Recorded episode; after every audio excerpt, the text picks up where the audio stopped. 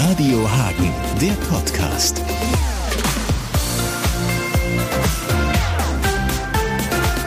Herzlich willkommen in Hagen, Bettina Landgrafe. Hallo Robin. Zum x-ten Mal, würde ich jetzt Zum mal x-ten sagen. Mal, ja, das würde ich auch sagen. Aber zum x Mal schön nach Hause zu kommen zu euch. Genau, und wir freuen uns ja auch immer, dass wir hören, was du treibst in Ghana. Das machen wir jetzt auch schon. Ich glaube, das erste Mal haben wir 2009 äh, einen richtig langen Podcast gemacht, haben das vorher schon so ein bisschen beobachtet. 20 Jahre Madame for Ghana. Das ist äh, schon krass. Wahrscheinlich kommt es dir so ein bisschen wie im Flug vergangen vor. Aber wenn man mal überlegt, was alles passiert ist, ist es schon eine lange Zeit. Hättest du dir irgendwann mal vorstellen können, dass du es 20 Jahre machst?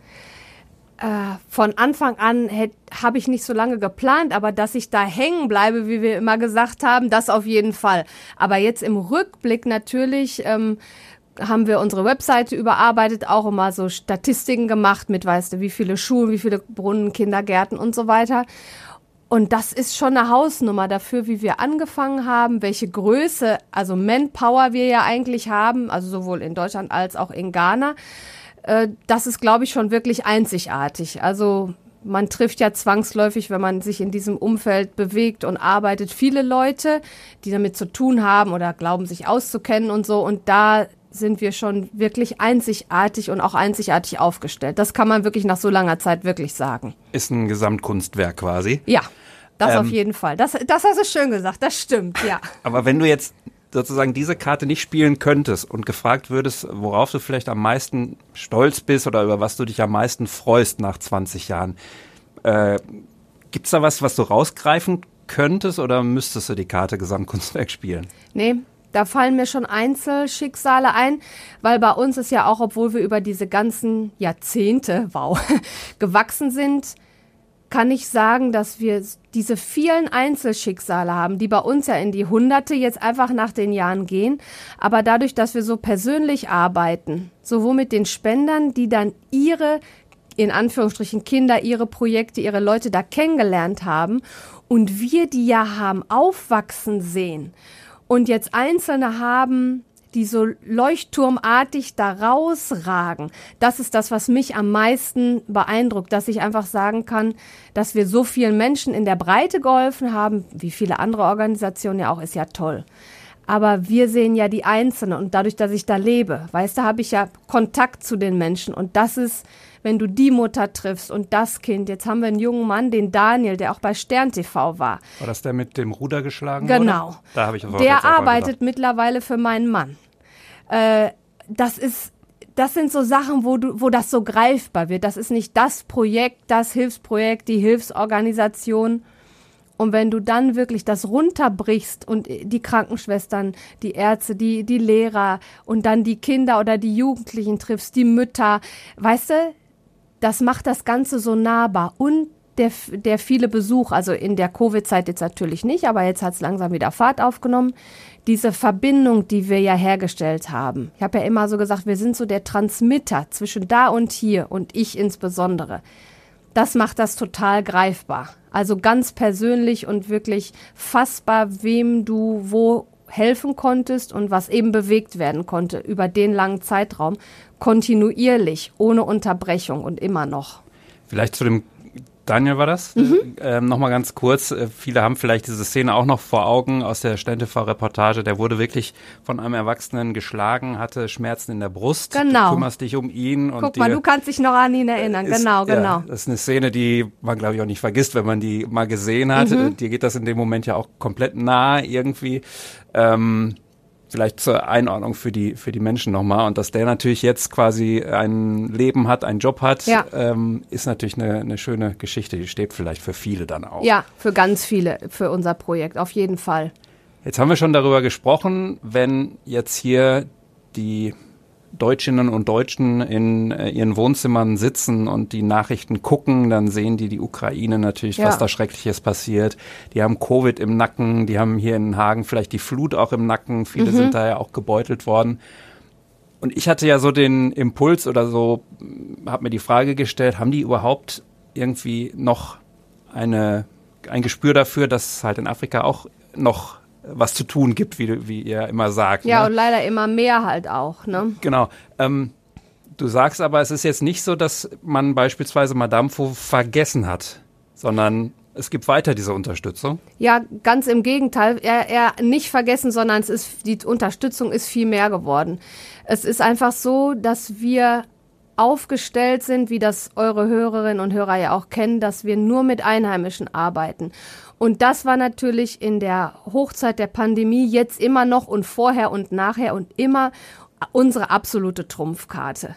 Wir fliegen niemanden aus und ein. Da wurden keine Ärzte abgezogen, weil ja am Anfang ja wirklich keiner wusste. Ne? Hinter sind wir alle immer schlauer und die ganzen Stimmen war ja nicht so schlimm und so. Ne? Aber damals waren wir ja alle drin und keiner wusste irgendwas.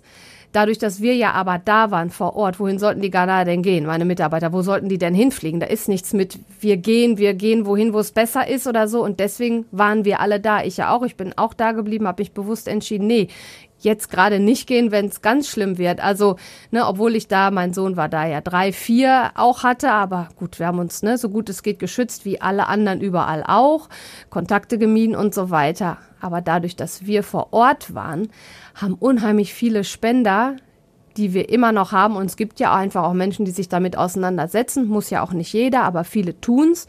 Und die haben dann gerade gesehen, wie effizient und effektiv wir sind, weil eben da keiner gegangen ist und keiner abgeflogen ist, sondern ganz im Gegenteil. Wir haben in, im Lockdown, wo auch in Ghana nichts ging, wo, und bei uns wurde es mit Militär abgeriegelt.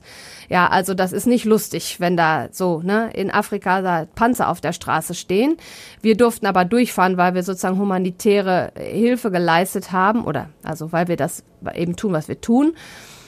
Und da haben ganz viele gesehen, wow, da kommt's also, ich kann es mir immer noch leisten, ich kann immer noch helfen, ich kann Geld geben. Und da sind die durchgehend vor Ort. Also da stoppt das jetzt nicht, weil irgendjemand abgezogen wird oder weil Frau Landgrafe geht oder so. Ne? Auch wenn ich nicht da bin. Das ist ja das, was wir immer betonen. Ob ich da bin oder nicht, es läuft so weiter. Und das war unser Riesentrumpf. Wir haben Krankenhäuser gebaut im Lockdown. Wir haben äh, Brunnenanlagen, mal eben eine Wasserversorgung für 50.000 Leute in der Gegend gemacht, wo es gar nichts gab. Und dann war ja bei uns wirklich eine Händewaschen, Händewaschen, Hygiene. Sowieso ein Thema, riesig bei uns Cholera und so weiter. Und dann kam das ja nochmal so, jetzt ist richtig wichtig, also überlebenswichtig. Keiner wusste ja genau, was passiert bei uns. Und das hat ganz viele Leute äh, dazu bewegt. Und ähm, wir machen weiterhin ganz viele Projekte. Es wird immer mehr. Wir kriegen allerdings auch noch mehr Anträge, weil einfach ganz viele auch aufgehört haben. Ne? Weil die eben nicht so aufgestellt sind, wie, wie wir es tun. Ja? Die hatten dann die, die zehn Stellen da besetzt mit Deutschen und genau oder mit irgendwelchen, also ich nenne es jetzt mal Ausländer ja, okay. im Sinne von nicht Ghanaen, mhm. die einfach eingeflogen werden und die sind dann auch zum Großteil nicht mehr zurückgekommen und so ganz raus sind wir ja auch immer noch nicht, gibt ja immer noch Reisebeschränkungen hier und da und so weiter, ne? Und das ist, das ist das, was immer schon unser Rückgrat, Rückgrat war, wo wir gesagt haben, da sind wir richtig gut. Ne? Und wo alle sagen, ja, ist schön mit Einheimischen. Und dann war das so richtig, ja, guckt, genau so muss es funktionieren. Die einheimische Krankenschwester ist da, muss da bleiben. Was können wir machen, um ihr zu helfen, die Sozialarbeitern? Wir haben einen unheimlichen Anstieg an ähm, Waisen weil ganz viele Leute ihre Kinder nicht mehr ernähren konnten. Ich weiß, auch in Deutschland gibt es Preissteigerungen, also nicht nur bei uns, überall. Aber bei uns sind die so utopisch, extrem um das 20-fache und Grundnahrungsmittel, wirklich Reis, Tomaten, Zwiebeln, unvorstellbar, nicht mehr erschwinglich, ja, selbst in unserem Schulspeisungsprogramm. Also vielen Dank an alle, die da spenden das wäre überhaupt nicht mehr möglich gewesen, weil wir ja total von Importen abhängig sind. Ne? Ganz Afrika, diese Importpolitik, dass wir nichts selber herstellen, kaum was selber herstellen, das hat da richtig, hat man richtig gemerkt. Also, ne, Milchpur, es gibt keine Milch bei uns, Milchpur wird alles eingeflogen. Ja, was ist denn, wenn nichts mehr eingeflogen wird? Wo kommt die Babynahrung her? Also wirklich Sachen, die ganz also wirklich Lebensgrundlage, oder? Also solche Grundnahrungsmittel, ne? Ich sage es mal Brot, Butter, Käse, wie wir sagen würden. Unerschwinglich. Wir haben in Ho, da wo unser Kinderheim ist, Kinder von den Müllkippen gekriegt, die die Polizei und die Sozialarbeiter da gefunden haben, weil einfach die Leute nicht mehr wussten, wo die mit den, also ihre eigenen Kinder, jetzt abgesehen von dem Kinderhandel, sondern wirklich Waisen dann, ja.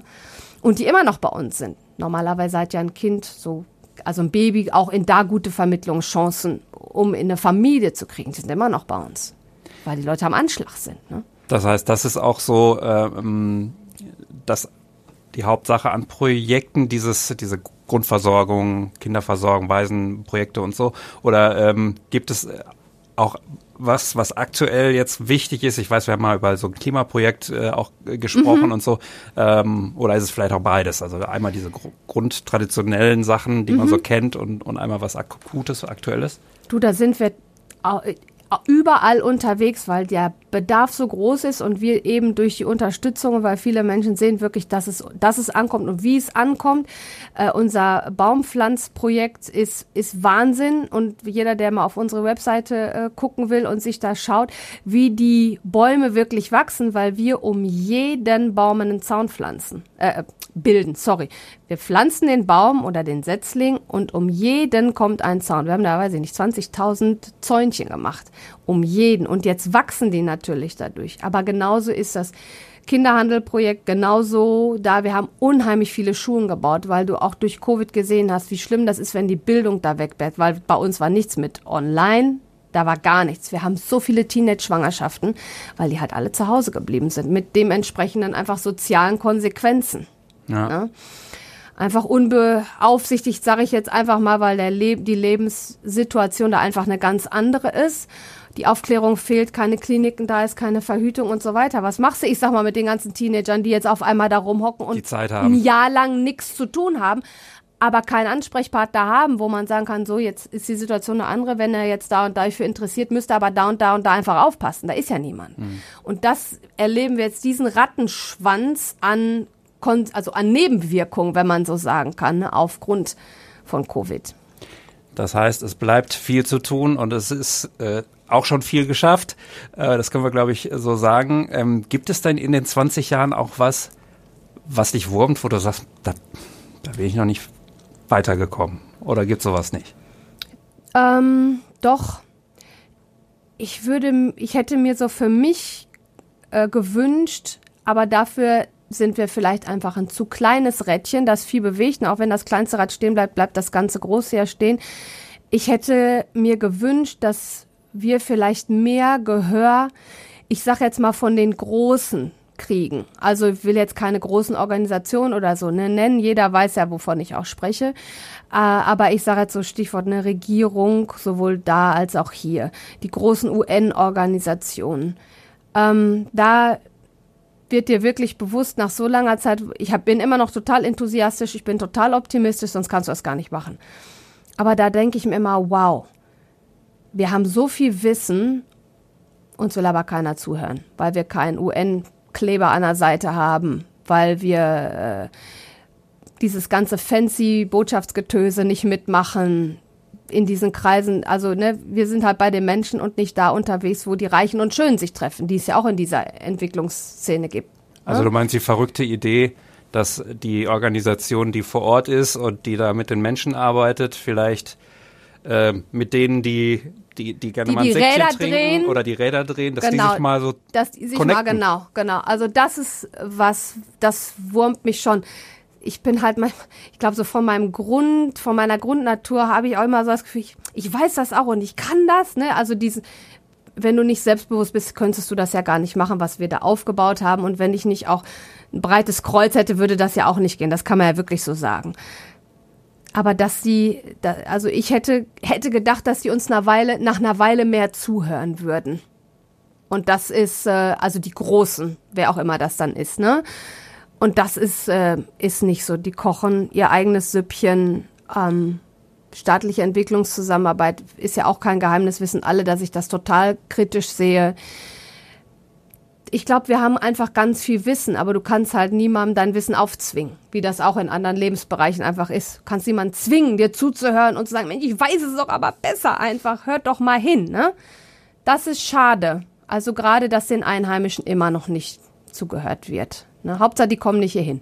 Aber ich glaube, unterm Strich ist es, ist es dann äh, trotzdem wichtiger, dass ihr authentisch bleibt und ja. bei eurem Geschäfts Geschäftsmodell in Anführungsstrichen bleibt und jetzt ja. nicht, weiß ich nicht, äh, mir fällt jetzt gerade kein B-Promi ein, äh, der dann da vielleicht für euch Botschafter bei den Empfängen ist und dann dieses, diesen Markt noch Genau, bespielt. nee, nee, nee, dazu äh, habe ich auch viel zu, zu groß rückert, weil ich weiß, was wir machen und wir unheimlich viel, also jetzt ja auch wieder und vorher Besuch kriegen, wo wirklich äh, alle, die das jetzt hören und auch mit uns schon da waren oder auch mal in Ghana waren und uns auch besucht haben, die jetzt nichts mit uns zu tun haben. Und so habe ich auch, wir kriegen so viele Anrufe von anderen äh, guten Organisationen, die uns um Rat fragen und den geben wir dann auch einfach gerne. Ne? Aber ich glaube, wir hätten schon genug Wissen, also gerade die Einheimischen, die mit uns zusammenarbeiten, da wirklich so Mechanismen in der Bildung, in der Gesundheit in Gang zu setzen, wie man wirklich Dinge besser machen könnte. Aber gibt halt viele, die dann da am Hebel einfach sitzen und meinen, nein, sie wissen das besser. Ne?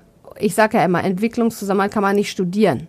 Es gibt Dinge, die muss man sich als Wissen natürlich aneignen, aber das, das, die bestimmte Art von Berufen lernst du einfach nicht am Schreibtisch. Da musst du vor Ort sein und diese unheimlichen Dynamiken aus dem Dorf in die Stadt. Äh, das ist Wahnsinn. Das kann man sich einfach nicht vorstellen, wenn du das nicht erlebt hast. Weil es ist vielleicht auch einfach dann viel zu abstrakt. Gibt es kein Handbuch für. Genau, genau.